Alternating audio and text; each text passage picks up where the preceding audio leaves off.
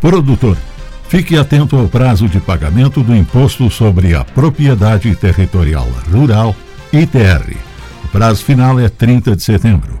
Procure seu sindicato ou a Secretaria de Agricultura de seu município e aproveite para colocar em dia o Certificado de Cadastro de Imóvel Rural CCIR. A FUBRA sempre ao lado do produtor. ZYJ 779. Rádio Difusora Alto Vale Limitada. 620 kHz. Esta é a Jovem Pan News, Rio do Sul. A rede da informação. Olá, bom dia. Está começando o Jornal da Manhã local para todo o Alto Vale do Itajaí, em Rio do Sul, 8 horas 4 minutos. Hoje é quarta-feira, dia 9 de setembro de 2020. Você confere no Jornal da Manhã de hoje: transporte coletivo retoma atividades com horários reduzidos em Rio do Sul. Operação Independência 2020 encerra com 11 mortes em rodovias federais do estado. Sete, sete foram na BR-470. Radar de Lontras está parado há três semanas e não tem previsão de retorno no funcionamento. Com 91 novas contaminações, região também registra mais quatro mortes e tem agora 59 óbitos por coronavírus. Deputados protocolam novo pedido de impeachment contra Carlos Moisés. Secretário de Saúde de Agrolândia o novo coordenador da CIR. Governo do estado deve assumir preparação de todas as redes para a volta às aulas. Granizo provoca estragos em mais de 700 hectares de cebola em Aurora. E ainda, com a abertura de 10 novos leitos no Hospital Dr. Valdomiro Colauti, autoridades da região têm expectativa de sair da situação gravíssima por causa da Covid-19. Estamos no ar com o Jornal da Manhã, na Jovem Pan News Difusora, a rede da informação. Na Jovem Pan News Difusora, direto da redação. 8 e 5 e vamos à redação com as primeiras informações de trânsito e polícia. Cristiane Faustino, bom dia. Olá, Kelly, bom dia. Bom dia para você e para os nossos ouvintes. Nesta terça-feira, 10 para as 11 da manhã, a Polícia Militar abordou um automóvel na rua Clemente Demarque, no bairro Barra do Trombudo, em Rio do Sul. O condutor era um adolescente de 16 anos. O carro era ocupado ainda por uma adolescente da mesma idade. Além de não ser habilitado, o rapaz dirigia de maneira perigosa. Em busca veicular foi encontrada uma pedra de crack. No carro também estava, o carro também estava com o licenciamento atrasado e foi removido. Os adolescentes foram apreendidos e encaminhados à delegacia. Meio-dia e 15, a Polícia Militar se deslocou até a rua Luiz Demarque, no bairro Barra do Trombudo, em Rio do Sul, onde prendeu um homem de 33 anos. Ele possuía mandado de prisão ativo expedido pela comarca de Rio do Sul. O homem foi encaminhado ao presídio regional. Na tarde de ontem, a Guarda Municipal recebeu uma denúncia de que na praça, junto à sede da Associação de Moradores do bairro Eugênio Schneider, havia um pé de maconha. A guarnição localizou a planta em meio à vegetação. O pé de maconha foi arrancado e entregue à delegacia de polícia para as providências cabíveis. Também foi lavrado um boletim de ocorrência. E às 11h15 da noite, a Polícia Militar localizou uma moto estacionada nos fundos do pátio de um posto de combustíveis, às margens da BR-470, no bairro Pamplona, em Rio do Sul. Os policiais constataram, após consulta da placa, que o veículo possuía registro de furto. A moto foi removida ao pátio do guincho conveniado. Com informações dos setores de segurança pública, direto da redação, Cristiane Faustino. Jornalismo com responsabilidade. Informações direto da redação. Obrigada, Cristiane Faustino, pelas suas informações. Em Rio do Sul, 8 horas 7 minutos. O transporte coletivo voltou a funcionar em Rio do Sul com horários reduzidos.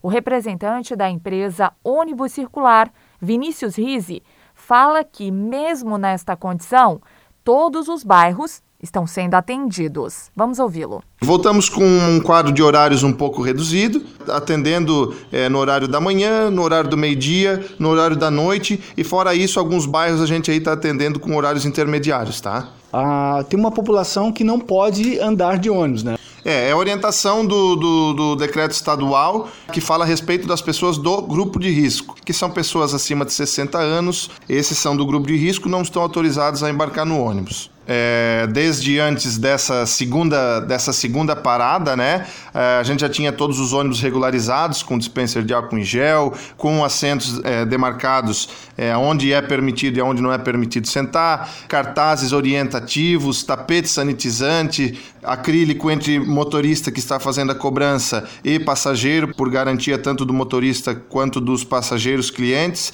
Então, todas as medidas aí que constam no decreto, até um pouco mais, aí a gente está regularizado a, a essas normas. Capacidade, a gente está trabalhando aí com 50% da capacidade.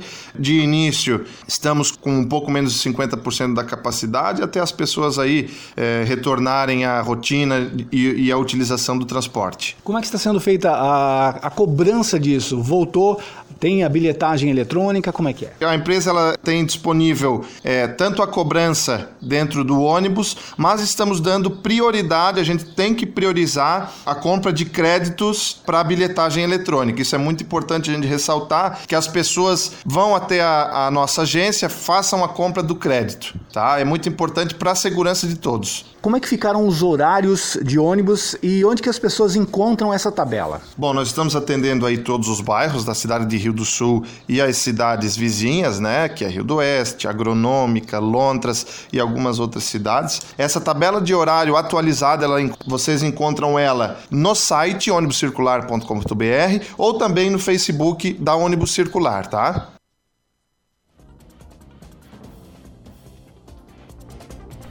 A Operação Independência 2020, realizada pela Polícia Rodoviária Federal, encerrou com o registro de 11 mortes nas rodovias federais catarinenses, sendo que sete ocorreram na BR-470. De acordo com o chefe de comunicação da PRF no estado, Luiz Graziano, nos quatro dias de trabalho foram registradas quase 3 mil autos de infração.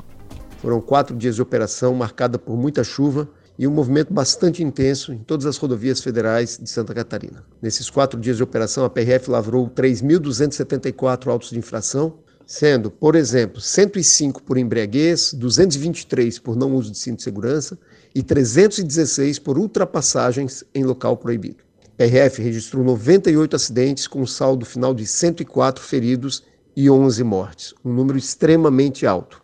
Os acidentes com óbitos ocorreram em Blumenau, na BR-470, na sexta-feira, com um único acidente com dois mortos. No sábado tivemos quatro mortes, São José do Cerrito, Rio Negrinho, Florianópolis e Pouso Redondo. No domingo, um morto em Ponte Serrada, na BR-282. E na segunda-feira, dia 7 de setembro, tivemos um acidente em Agronômica, na BR-470, uma colisão entre automóvel e caminhão, onde quatro pessoas que estavam no automóvel morreram não ocorreu nenhum acidente com óbito na BR-101, a única rodovia totalmente duplicada. Isso mostra que duplicação não é só conforto, duplicação é segurança. Sete mortes ocorreram na BR-470, três mortes na 282 e uma morte na BR-280. Se quisermos mudar essa realidade no trânsito, se quisermos reduzir a violência no trânsito, é preciso que motoristas, usuários em geral do sistema trânsito, que as famílias entrem na luta por um trânsito mais seguro, para que todos respeitem as normas. 8 e 12, o granizo registrado no fim da semana passada provocou estragos em mais de 700 hectares de cebola em Aurora. O secretário de Agricultura, Almir Serafim, conta que as comunidades mais atingidas foram Coqueiral, Nova Itália, São Martinho e Santa Teresa. Vamos ouvi-lo. Semana passada, de novo, a gente aqui no nosso município foi atingido essa tempestade severa de granizo, né? Nós tivemos grandes prejuízos na área de cebola, na área de tabaco e na área de trigo também. Muitas árvores que caíram na, na rede de energia, com isso também atingiu a área leiteira do município também, né? Foram quatro comunidades que foram severamente atingidas por granizo e, e muito vento, né? A comunidade de Coqueiral e a comunidade de Nova Itália, Santa Teresa e o São Martinho, né? onde esses estragos foram bastante maior, mesmo na área de cebola, né? Essas lavouras mais que tinham plantado um pouco mais cedo, essas lavouras que estavam já maior, foi atingido mais, né? Porque quanto maior a planta, mais ela é atingida. Então foram áreas aí que foram atingidas mesmo em torno aí de para lá de 700 hectares de cebola, né? É claro que essa cebola tem um poder de recuperação muito grande, a gente já hoje já visitou lavouras novamente, já dá para ver que ela está se recuperando as lavouras mais novas. E a área de tabaco também, onde foram aí muitas lavouras que estavam recém-plantadas, praticamente aquelas mudas transplantadas, elas sumiram, né? Onde o nosso agricultor vai ter dificuldade para encontrar muda de novo para fazer um replantio. Lamentável que de novo a aurora foi atingida, mas enfim, vamos torcer para que o tempo melhore e a gente continue uma safra financeiramente é cedo para avaliar, né? até porque a gente não sabe como vai reagir essas lavouras, né? Prejuízos existem bastante, só que a gente não consegue hoje levantar números assim em valores em dinheiro atingido, né? Então, até porque a gente não sabe como é que essas lavouras vão recuperar. A gente sabe que é bastante o prejuízo, mas é cedo para a gente avaliar o valor em reais e quanto é o prejuízo que nossos agricultores vão ter aqui no nosso município. É, a secretaria ela, ela vem trabalhando já desde sexta-feira, já começamos aí seis e meia da manhã, a gente já estava estava na rua, né? É claro que a gente não conseguiu visitar todos os produtores, juntamente com a IPAG também está na rua, né? O nosso agrônomo também, né? Mas se algum agricultor que tiver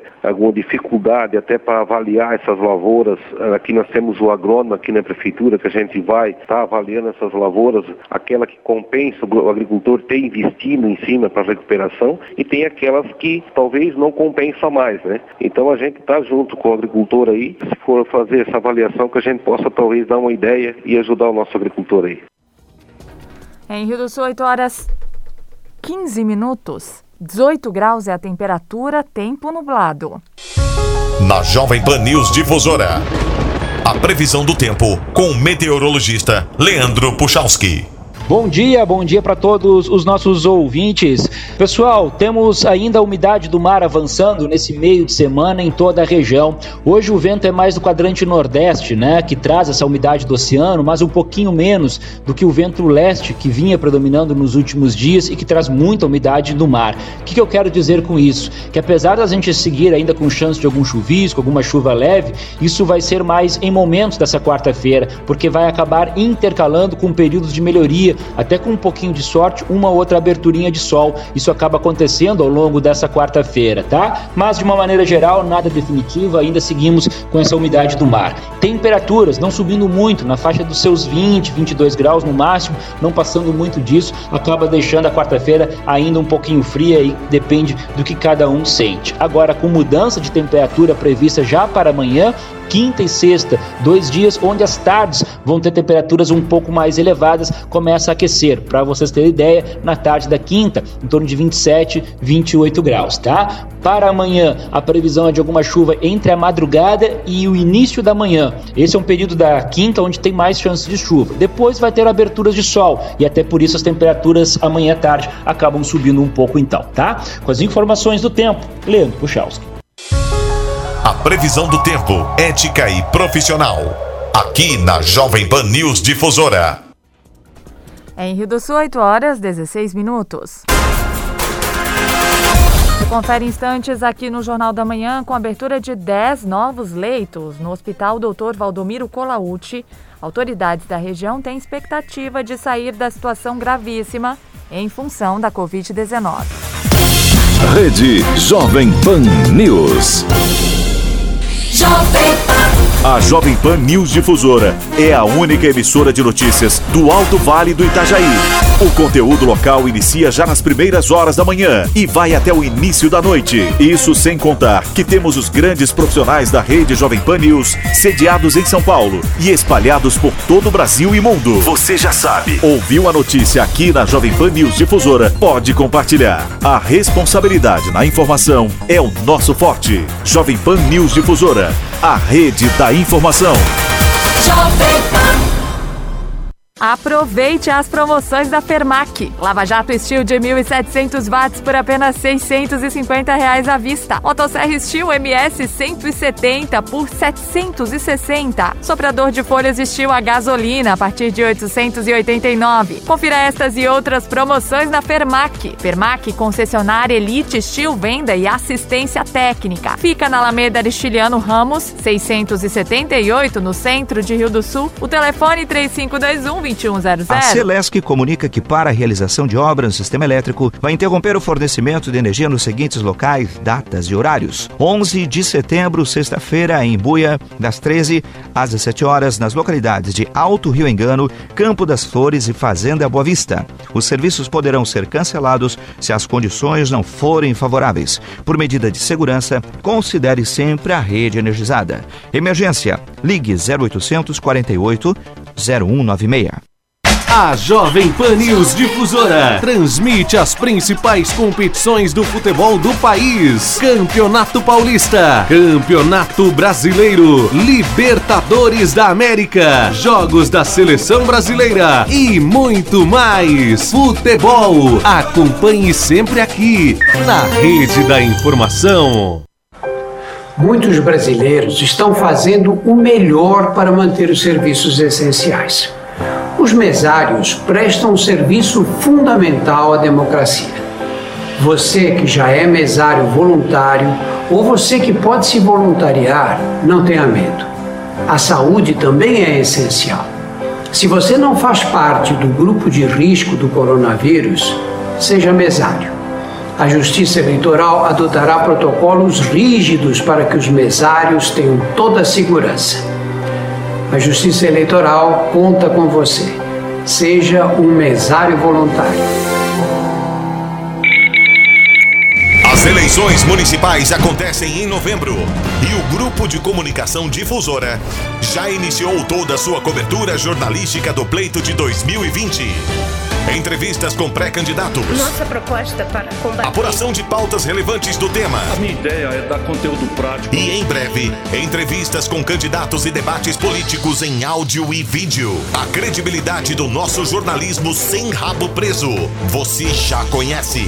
E quando não se tem rabo preso, você pode perguntar qualquer coisa para qualquer candidato e de qualquer partido. Vamos ajudar a fazer você escolher o melhor candidato a prefeito e vereador. Acompanhe em multiplataforma, em nossas três emissoras de rádio e nas redes sociais. Grupo de Comunicação Difusora. Eleições 2020. Jornalismo como deve ser. Rede Jovem Pan News. Em Rio do Sul, 8 horas 21 minutos. Mais quatro mortes por Covid-19 foram registradas na região. Duas ocorreram em Ibirama nos dias 4 e 5 de setembro, mas só foram informadas neste início de semana. As vítimas são dois homens de 66 e 79 anos. Em Pouso Redondo, ontem, dia 8, foi registrado o óbito de uma mulher de 77 anos. Ela tinha comorbidade, estava internada em Timbó. E também nesta terça-feira, Ituporanga confirmou a morte de uma mulher de 53 anos. A paciente, que era hipertensa, ficou internada 23 dias em tratamento no Hospital Bom Jesus. De acordo com o levantamento colaborativo dos municípios, com 91 novas contaminações por coronavírus confirmadas em 24 horas, o Alto Vale contabiliza 4.558 casos de Covid-19 e agora, com as novas, os novos registros, 59 óbitos provocados pela doença. Santa Catarina tem 190.397 casos confirmados, com 2.442 mortes provocadas pela doença. A taxa de ocupação de leitos de UTI na rede pública é de 69, 69%. E o Hospital Regional Alto Vale acaba de informar, através da assessoria de imprensa, uma notícia boa em meio a tantos números ruins, novas mortes, novos registros, que mais uma paciente que estava internada no hospital de Rio do Sul venceu a luta contra a Covid-19. Dessa vez, quem recebeu a alta nesta terça-feira foi a dona Leonir Zanis de Oliveira, de 57 anos, residente no bairro Cantagalo, em Rio do Sul. Ela permaneceu internada durante 34 dias, dos quais 29 na UTI. Na saída, ela, foi saudada com palmas pelos enfermeiros, técnicos e outros colaboradores, já no tradicional corredor humano. Na porta principal, a festa ficou por conta dos familiares que não se esqueceram da oração, agradecendo o retorno ao lar. A direção da Fundação de Saúde do Alto Vale do Itajaí, que é a gestora do Hospital Regional, agradeceu também neste momento a equipe multidisciplinar que atuou no atendimento desta paciente, assim como dos demais que tiveram alta desde o começo da pandemia, foi a nota enviada pela assessoria de imprensa do Hospital Regional Alto Vale. Ainda falando em saúde, desdobramentos do, do, coronavírus aqui na região, mais 10 leitos de UTI exclusivos para pacientes com Covid-19 estão disponíveis na região. A direção do Hospital Dr. Valdomiro Colauti, de Ibirama, ativou as unidades durante esta semana. No mapa do governo do estado, o Hospital Dr. Valdomiro Colauti de Ibirama seguiu durante quase todo o período da pandemia com 100% de ocupação dos leitos para Covid-19. É que a UTI tinha apenas um leito de isolamento disponível na ala geral, enquanto encaminhava a abertura das estruturas exclusivas para este atendimento. A unidade acolhia os outros pacientes no mesmo local em que eram internadas pessoas com outras doenças. Durante esta semana, a direção anunciou a disponibilidade de mais 10 leitos, estes para atendimento exclusivo de pacientes contaminados com coronavírus. Segundo a diretora da instituição hospitalar Silvana Leite, a intenção é principalmente mudar o quadro gravíssimo da região. Essa ação vem de encontro à estratégia planejada junto ao COIS e Secretaria de Estado da Saúde na tentativa de melhorarmos o mapa de, da situação de risco né, gravíssimo do Alto Vale. É, entendemos também que, que esse feito é, é um ganho um ganho muito importante né, para a assistência dos pacientes e para o nosso hospital.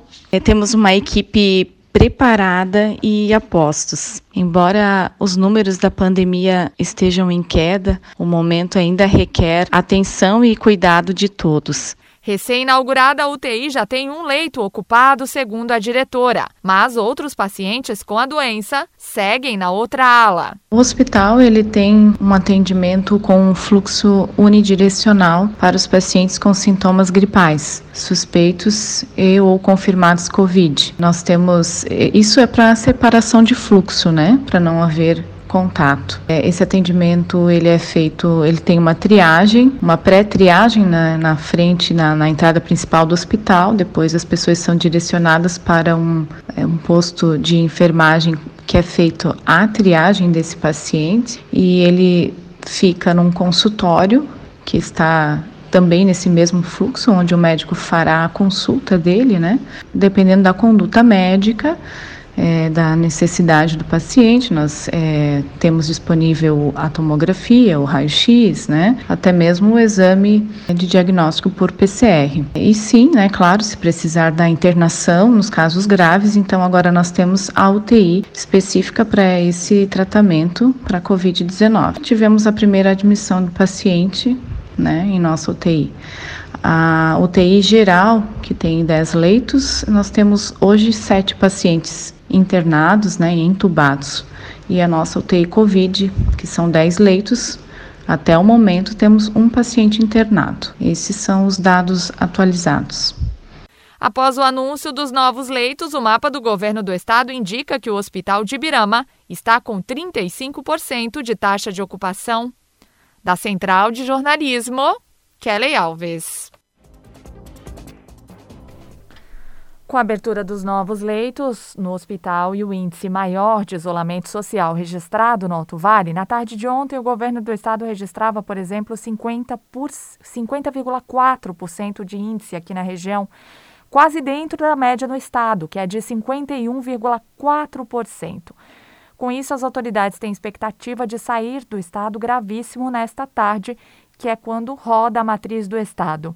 O diretor executivo da AMAV, Paulo Roberto Tchumi, faz uma leitura dos números e da possibilidade de a região ter, então, uma situação menos alarmante nos próximos dias. Vamos ouvi-lo. Nossa região, ela deve de sair do gravíssimo, porque foi aberto mais 10 leitos de UTI no Hospital Valdemiro Colauti, né? Então, e nós temos uma ocupação de leitos na data de ontem baixa com relação ao Covid e a gente então acha que a região do Alto Vale Itajaí ela deve sair do estado gravíssimo, porque nós estamos com 10, 25 leitos uh, na nossa região, então 10 no Valdemiro Colaúti, 10 no Hospital Regional e 5 no Bom Jesus. E na data de ontem, né, na, uh, dia, então dia 7 do 9, às 20, 22 horas, nós tinha 12 pacientes internados, então abaixo de 50%. E a nossa ocupação de leitos no geral, leitos no geral de, de, de, de UTI é 74%. Então diz a matriz de risco que acima do 80% a gente vai para o laranja, vai para o vermelho e abaixo disso a gente voltaria para o laranja. Lógico que não é só esse o parâmetro que é analisado pelo, pelo, pela, pelo Estado e pelo COIS, ele, porque daí a gente tem a taxa de isolamento, tem as testagens e, e os fluxos, então esses quatro parâmetros são analisados, mas nós queremos crer que com essa nova com essa nova habilitação dos leitos lá de Birama, a gente volta para a situação de laranja provavelmente amanhã. O número de casos está diminuindo, né, apesar de que ainda está subindo, mas uma, uma, uma crescente bem baixa. E nós temos leitos de UTI hoje disponível. Uh, foi feito testagem em vários municípios, então nós temos um município que eu falei hoje de manhã com o prefeito que ele disse que não tem nenhum caso ativo hoje. Então está demonstrando que a região está estabilizada e inclusive nós podemos dizer que alguns municípios vêm numa decrescente, né? Então vamos, vamos crer que isso vai ficar bom para toda a região, porque não é só para os prefeitos, é para toda a região. A gente tem que começar com a atividade econômica, o próprio Estado está editando várias portarias em várias atividades, liberando então as, atividades de acordo com o regramento. A Comissão de Intergestores Regional ACIR, que reúne secretários de saúde do Alto Vale, tem uma nova coordenação.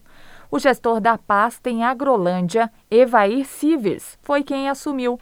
Além dele, Marisa Henkemeyer, dos Santos, de Petrolândia, atuará como vice-coordenadora. Roberta Rockleiter, de Rio do Sul, será a primeira secretária e José Carlos de Farias, de Tuporanga, o segundo secretário. Entre os trabalhos, segundo Evair, estão as ações de combate ao coronavírus e o diálogo com os prefeitos na tomada de decisões. Vamos ouvi-lo. A importância do momento é pela dificuldade que está se passando essa pandemia, que é um momento totalmente diferente que o país, o mundo está passando. E é um novo desafio e pela importância da CIR, que sempre teve na história, é realmente um novo desafio para ser enfrentado. Mas estamos aí dispostos a fazer o que for necessário para a união de cada vez maior de, de toda a região para que a gente consiga vencer esse momento difícil que está estamos atravessando.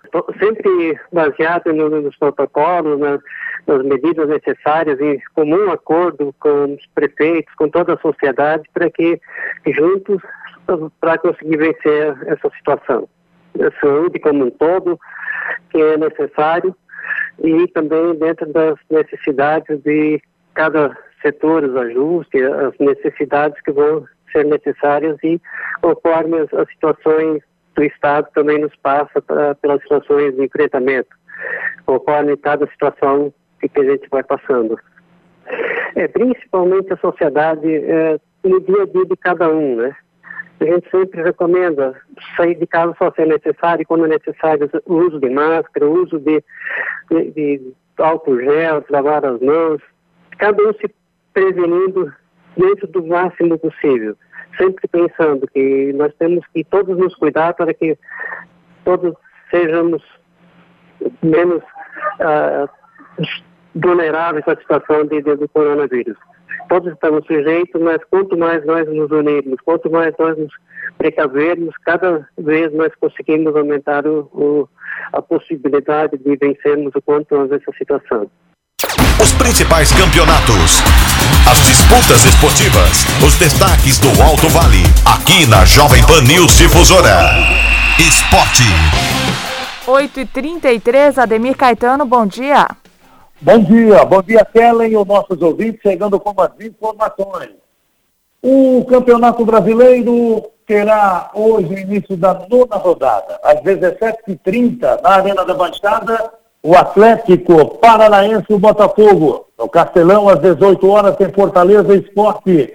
O Goiás, lá na Serrinha, 18 horas, também recebe a equipe do Curitiba. O São Paulo e o Bragantino no Morumbi 19 15. Às 21h30 no Maracanã tem Fluminense e Flamengo. Na Vila Belmiro, no mesmo horário, Santos e o Atlético Mineiro. Amanhã tem clássico, Corinthians recebe o Palmeiras, 19 15. No Beira Rio Internacional e Ceará no mesmo horário. O Bahia, 19 15, recebe o Grêmio. E lá em São Januário também, amanhã, às 21 horas, o Vasco e o Atlético Goianense. A liderança é do Internacional com 17 pontos. São Paulo 16, Atlético Mineiro 15, um jogo a menos. O Vasco é o quarto com 14 pontos, também tem um jogo a menos. O Flamengo é o quinto com 14. Palmeiras tem 13 pontos, é o sexto, um jogo a menos. O Santos e o Fluminense com 11. Com 10 pontos, nós temos a equipe do esporte e também do Ceará. O Corinthians tem sete pontos ao lado do Bahia. O Corinthians é o décimo primeiro, o Bahia o décimo segundo, as duas equipes têm um jogo a menos. O Fortaleza tem oito, o Grêmio e o Botafogo com oito, também Botafogo e Grêmio um jogo a menos. O Atlético Paranaense é o décimo sexto com sete pontos, ele tem duas vitórias e menos três gols. O Curitiba abre a zona do rebaixamento, com sete pontos, duas vitórias e menos quatro. O Atlético Goianense tem seis pontos, tem um jogo a menos. O Bragantino tem seis. O Goiás é o último com quatro pontos e tem dois jogos a menos no Campeonato Brasileiro da Série A. Brasileirão da Série B teve início ontem a nona rodada. Juventude 3, Confiança 1, Cuiabá e Figueirense 0 a 0. E ontem, se quiséssemos o VAR, o Juventude teve um gol é, marcado, onde o jogador estava em impedimento, e um pênalti também que o juiz anotou e, e era fora da área. Isso significa que se tivesse o VAR, o jogo terminaria 1 a 1. E o Cuiabá e o Figueirense, o Figueirense marcou aos 48 do segundo tempo, gol legítimo, e também o Bandeira acabou dando impedimento que não houve. Então, o VAR às vezes faz falta nesses detalhes, né? Hoje nós teremos o Paraná Clube e o América Mineira 19 15 no Dorival de Brito. Na sexta-feira, na ressacada, é a vez da equipe do Havaí. O Havaí então joga na sexta contra a Ponte Preta, 19h15. Às 21h30, na sexta-feira, Cruzeiro e Vitória. Sábado, 11 da manhã, no Brinco de Ouro, o Guarani recebe o Brasil de Pelotas. O Sampaio Correio no Castelão contra o Operário, 16h30. O Náutico às 19 horas e o Botafogo. Domingo, 11 da manhã, na Arena Barueri, o Oeste CFA. O CRB e Chapecoense só no dia 14 de outubro, no Rei Pelé, às 19h15. A liderança do Paraná com 17. A Chapecoense tem 16 pontos. Juventude tem 15. Ao lado do Cuiabá também com 15. Só que o Juventude já jogou 9. Né? A Chapecoense tem dois jogos a menos.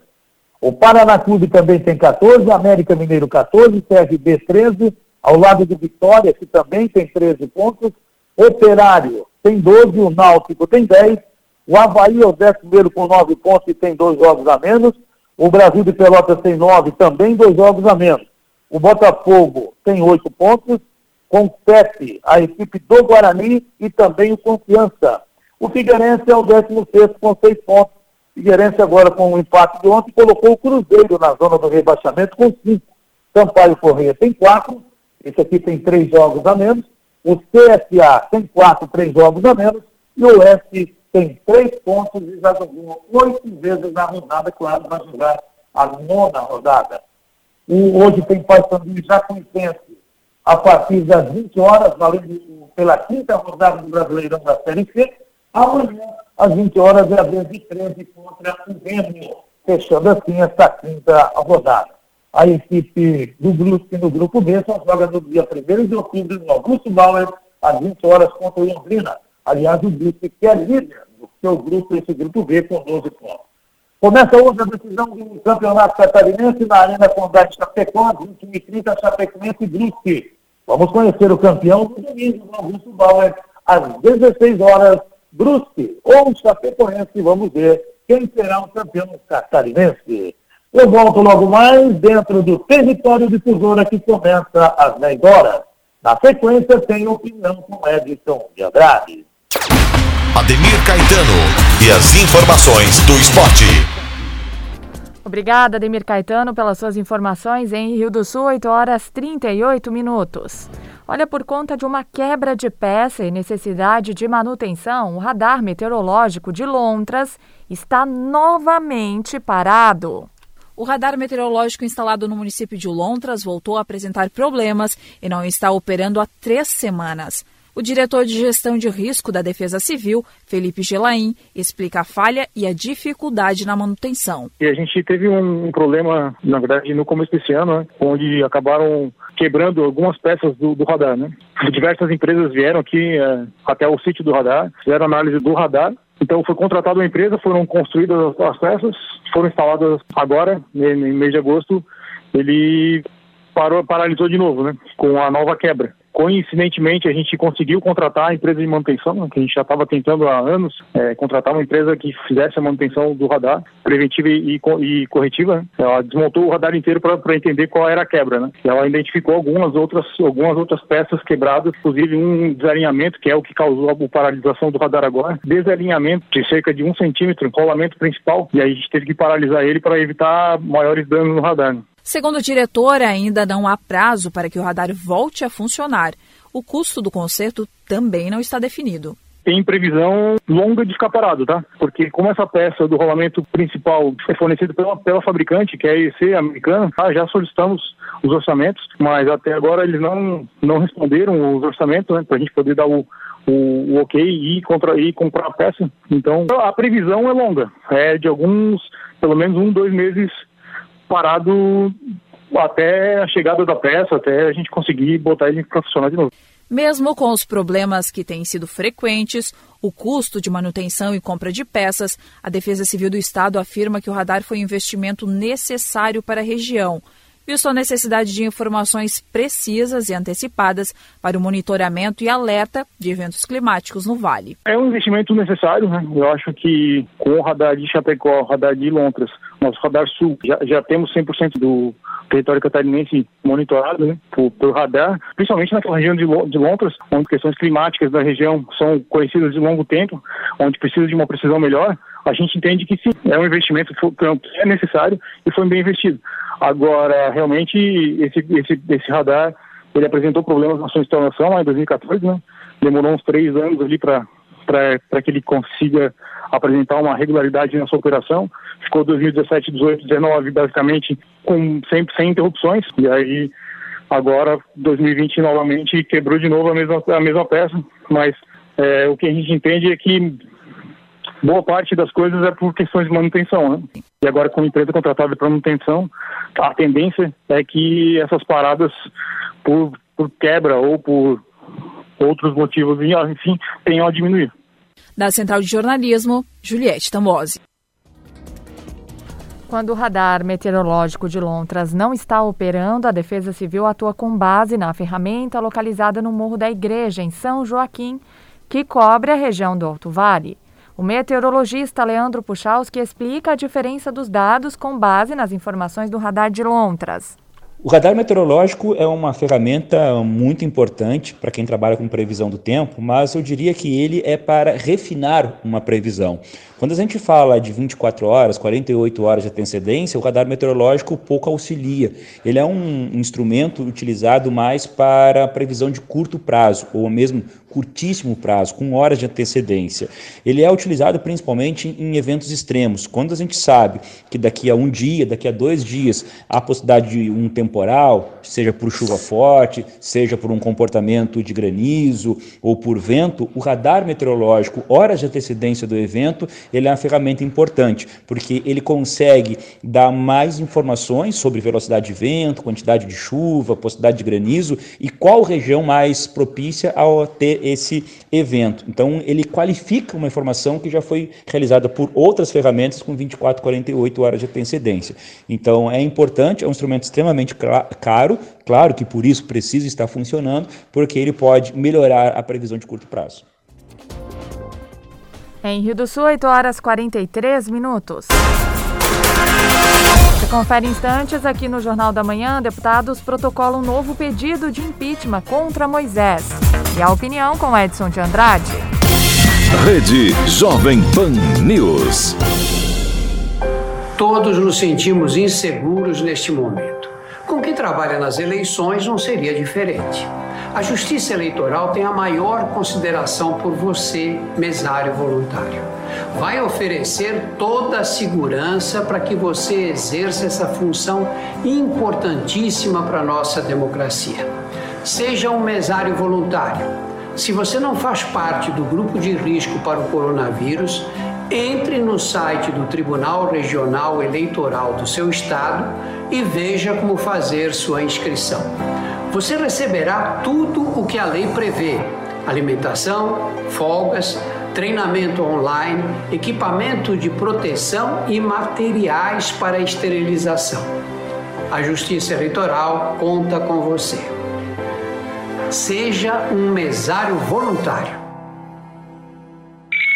Promoção aniversário premiado Imperatriz. 135 mil reais em prêmios, em seis sorteios de 500 reais em cartões presente. Todos os dias. A partir de 50 reais em compras, você concorre na hora. Aproveite as ofertas e boa sorte. Cerveja Devassa, lata 350ml, 1,97. Frango a passarinho IQF Nat 1 kg 7,99. Filé de peito de frango pioneiro IQF 1 kg 8,99. Filezinho sassami IQF Nat 1 kg 9,89. Aniversário premiado Imperatriz. Autorização CECAP número 05.008695 2020. Rede Jovem Pan News. Opinião sem medo. A verdade como princípio. A responsabilidade como dever. Acompanhe agora o jornalista Edson de Andrade. Bom dia, amigos. Tudo bem? Tudo possivelmente bem. É, quando se vê um equipamento como o radar de Londres funcionando do jeito que está, não funcionando, eu sou levado a crer que há alguma coisa fundamental na operação do equipamento que está sendo desprezada.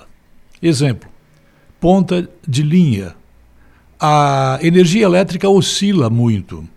Se não houver uma regulagem bastante eficiente do conteúdo fornecido da energia necessária, o radar não opera.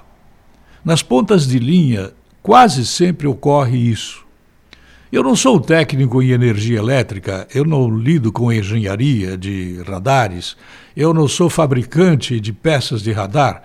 Eu apenas estou dizendo que o meu desconfiômetro ele está ligado, permanentemente conectado.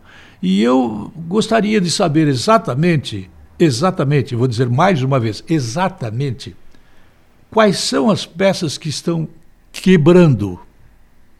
A palavra quebrando eu coloquei entre aspas aqui na minha conversa, para você entender que no radar a estrutura dele não tem nada o que quebrar. A menos que ocorra um vendaval, destele o prédio, o local e ele seja jogado no chão é evidentemente que um equipamento eletrônico vai quebrar. Num radar, poucas são as peças que podem quebrar. Como há uma política conhecida no Brasil, né? doentia, né? é quase mais provável que nós atentemos para a possibilidade de que lá no radar de Londres esteja ocorrendo alguma coisa que interessaria muito à polícia saber. Por que, que ninguém faz isso?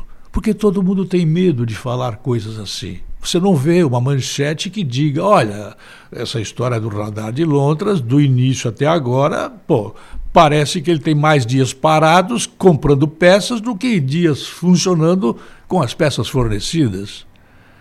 É provável que eu possa estar equivocado. É muito mais provável que eu não esteja sendo perfeito no que eu estou dizendo.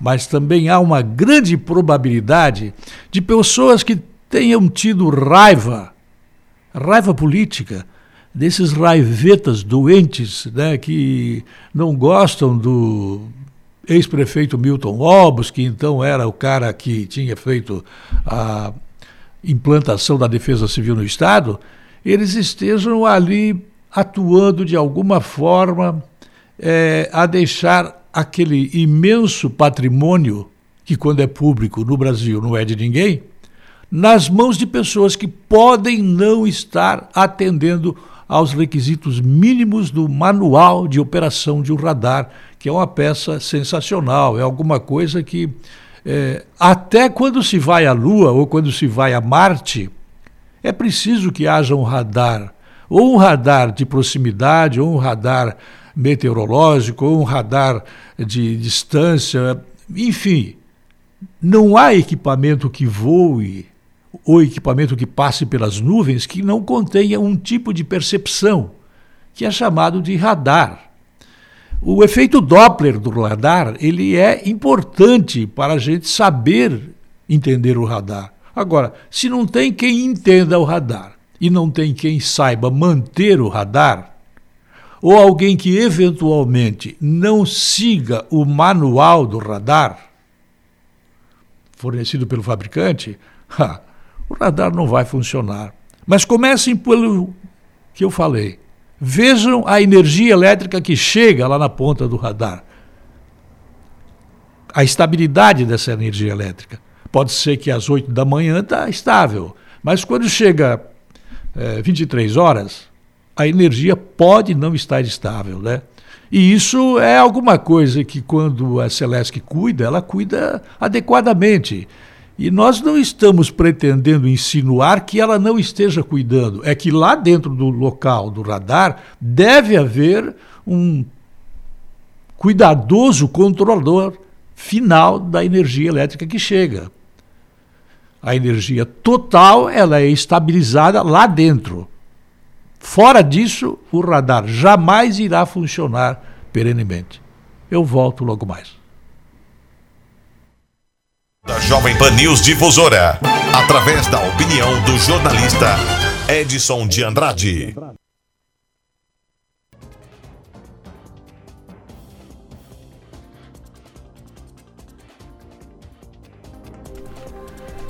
Obrigada, Edson de Andrade, pelas suas informações. Em Rio do Sul, 8 horas e 50 minutos. Os deputados Sargento Lima, do PSL, Ivan Nates, do PL, respectivamente presidente e relator da CPI dos respiradores, apresentaram no começo da tarde de ontem mais um pedido de impeachment do governador Carlos Moisés da Silva. O documento, acompanhado de uma cópia do relatório final da CPI, foi entregue ao presidente da Assembleia Legislativa, Júlio Garcia. Vamos ouvir reportagem da Alesc. Os deputados Ivan Nates, do PL, e Sargento Lima, do PSL, relator e presidente da CPI dos respiradores, apresentaram nesta terça-feira novo pedido de impeachment do governador Carlos Moisés. O documento aponta crime de responsabilidade do chefe do executivo na compra de 200 respiradores mecânicos pelo governo catarinense. A denúncia tem como base as conclusões do relatório final da Comissão Parlamentar de Inquérito que investigou o caso na Assembleia Legislativa. Uma das deliberações no encerramento dos trabalhos do colegiado no mês de agosto foi a elaboração da representação pedindo o afastamento de Moisés. O deputado Ivan explica. A CPI concluiu por unanimidade, é importante que se diga, depois de uma vasta investigação, de que a, o governador Carlos Moisés efetivamente teve participação omissiva e comissiva nesse prejuízo que sofreu Santa Catarina com a compra dos respiradores fantasmas. Tanto é que o STJ determinou né, a instauração de uma investigação pelo Ministério Público Federal a respeito desses, desses fatos. O que nós colhemos eh, nos dão a certeza de que há participação efetiva de vários agentes do governo, sobre o comando do governo e sobre as vistas do governador. Os parlamentares entregaram o pedido ao presidente da Assembleia Legislativa, o deputado Júlio Garcia, do PSD. No mesmo ato, a presidência do parlamento também recebeu o relatório final da CPI.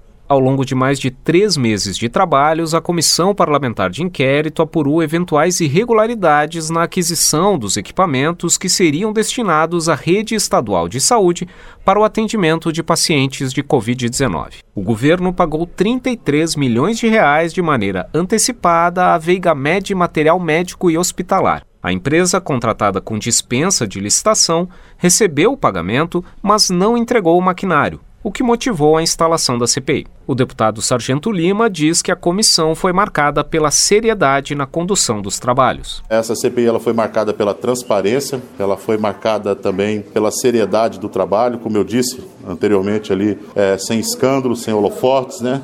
conduzido de forma muito séria por todos os nove deputados ali, que eu tive o orgulho de encerrar hoje o trabalho. E como eu disse, a missão nos foi dada, está sendo entregue o relatório, enfim, é com bastante satisfação que nós chegamos a cada trabalho que é feito aqui dentro da Assembleia Legislativa. Foi a oitava representação por crime de responsabilidade apresentada contra o governador. Duas delas já foram acatadas pela presidência da Assembleia e estão em tramitação. O novo pedido de impeachment será encaminhado para análise da Procuradoria Jurídica da Alesc, que vai emitir um parecer recomendando à presidência a continuidade ou o arquivamento da demanda pelo afastamento do governador.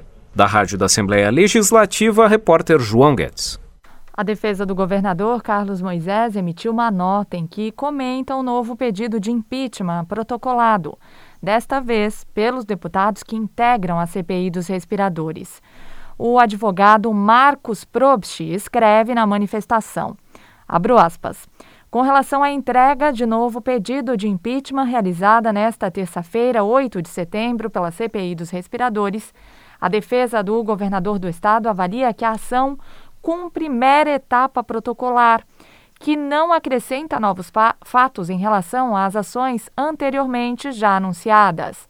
A defesa se mantém convicta da inexistência de qualquer ilegalidade praticada pelo chefe do executivo estadual, reiterando mais uma vez, a conduta proba e transparente do governador do estado no exercício das suas funções públicas. Diz ainda a nota da defesa. A apresentação deste novo pedido de impeachment em nada contribui para o bem-estar e o desenvolvimento do estado de Santa Catarina, servindo apenas para satisfazer projetos políticos partidários contrários ao regime democrático e ao interesse do povo catarinense. Fecho aspas. Esta foi a nota da defesa do governador Carlos Moisés em relação ao novo pedido de impeachment protocolado ontem na Alesc.